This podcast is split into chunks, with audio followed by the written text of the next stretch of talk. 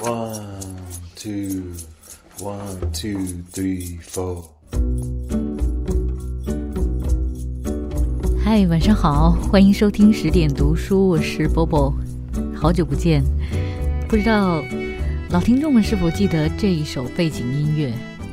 这首《Peach Tree》是十点电台开播以后的第一期节目所使用的歌曲。我还记得那是两年前的母亲节吧。十点电台的第一期节目，我为大家解读了《游子吟》。那个时候的节目，现在听起来还是有非常多幼稚的地方哈。不过，承蒙大家的喜欢，在两年多的时间里面，十点电台拥有从不到一百听众，变成了现在的在各大音频客户端一共有一百万的听众。这个期间，我曾经读过很多篇和母亲、父亲、亲情、子女相关的作品，甚至是童话。那奇妙的是，如今我也快要成为一个妈妈了，预产期就在下个星期。所以，听到这里，你应该明白为什么这么久我不更新。或者是为什么最近更新的时候，听我的声音都好像有一些鼻音，还有一些气喘，有的时候还会有口水声，呃，可能是因为孕后期的鼻炎和肺活量的明显不够的关系，我不得不离话筒非常近，或者是录几句呢就要停顿下来进行一下深呼吸。其实对我而言这不算特别辛苦，但是。呃，我想如果继续这样勉强更新的话，交出来的作品难免会差强人意，或者令大家失望，所以呢，就停止了更新。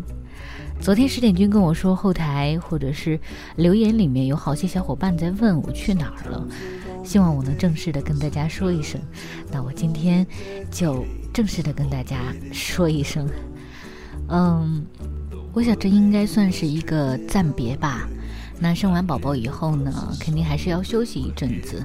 我会尽快的恢复更新，继续为大家选好书、好文、好作家推荐给各位。那在这个期间呢，十点读书电台除了我不在以外，一切都是照旧的。每晚十点，大家依然可以听到来自于全国各地的优秀的主播们为大家播讲很好的作品。好了，关于自己的事儿我就不多说了，因为最近肯定还有很多新的听众，也许是第一次听我的声音，唠叨了这么久，希望没有浪费大家的时间哈。这一期节目我还是想为大家推荐一本书，这本书来自著名的诗人北岛，他亲自选编的《给孩子的诗》。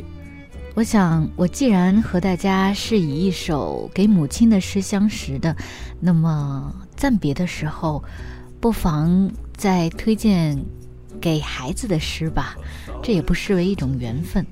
接下来，我想读一下这本书的序言，是北岛写的，给年轻朋友的信。年轻的朋友们，我和你们走在一起，未曾相识。如果遇上诗歌，恰似缘分。在人生的路上，你们正值青春年少，诗歌相当于路标。辨认方向，感悟人生，命名万物，这就是命运中的幸运。回头望去，我跟你们一样年轻过。当年遇上诗歌，就像遇上心中的情人，而爱情似乎就是诗歌原初的动力。每个出生长大的孩子，处在不同的阶段。特别是青少年时期，更敏感、更多变，突如其来，跨越不同的边界，开拓想象力与创造性。我相信，当青春遇上诗歌，往往会在某个转瞬之间，撞击火花，点石成金，热血沸腾，内心照亮，在迷惘或昏睡中，突然醒来。雪花和花瓣，早春和微风，细沙和风暴。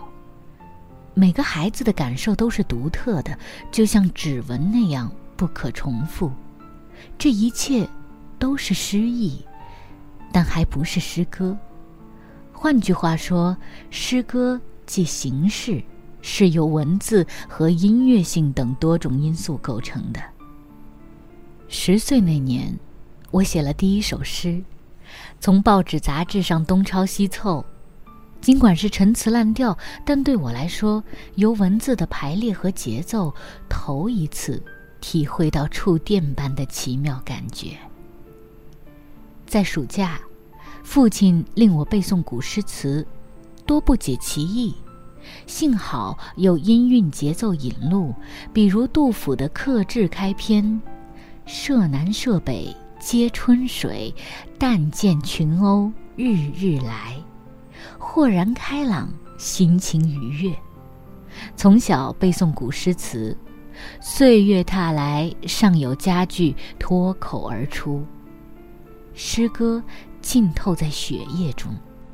对儿童、青少年来说，音乐性是打开诗歌之门的钥匙。三年前。我的儿子兜兜刚上小学一年级，被选入普通话朗诵组，准备参加香港学校朗诵节比赛。那天下午，他带回一首诗《假如我是粉笔》。这首诗是这样写的：假如我是粉笔，我会很乐意牺牲自己，让老师在黑板上写字，让同学在黑板上画画。我不需要你们保护，但求你们不要让我粉身碎骨。这首诗让我大吃一惊。这类普通话训练教材不仅滥竽充数，反过来伤害孩子们的想象空间。我试着朗诵了《假如我是粉笔》，把鼻子气歪了。好在兜兜不委屈自己，一早就跟老师说：“老师，我不想当粉笔。”从此日起下决心，我花了两三年的功夫，最终编选了给孩子的诗，作为送给兜兜和孩子们的礼物，让孩子天生的直觉和悟性开启诗歌之门，越年轻越好。这本书挑选了外国诗七十首，加上汉语新诗三十一首，总共一百零一首。关于编选的标准，简单而言，一是音乐性，二是可感性，三是经典性。感谢张琪作为助手，他为我搜集了大量初选篇目，并协助诗歌翻译。感谢本书编辑，没有他们逐诗合教文本、撰写诗人简介、多方联络版权，这本书出版是不可能的。对于命运中的幸运而言，诗歌正如点燃火炬。某种意义上，诗歌之光照亮突然醒来的人。北岛，二零一四年四月七日。好了，亲爱的听众们，今天这本书就为大家推荐到这里。希望大家能够在十点读书的电台当中。通过小说、诗歌、散文等等题材的文章，体会到阅读的美好。期待有一天和大家再相见。今晚就是这样喽，晚安。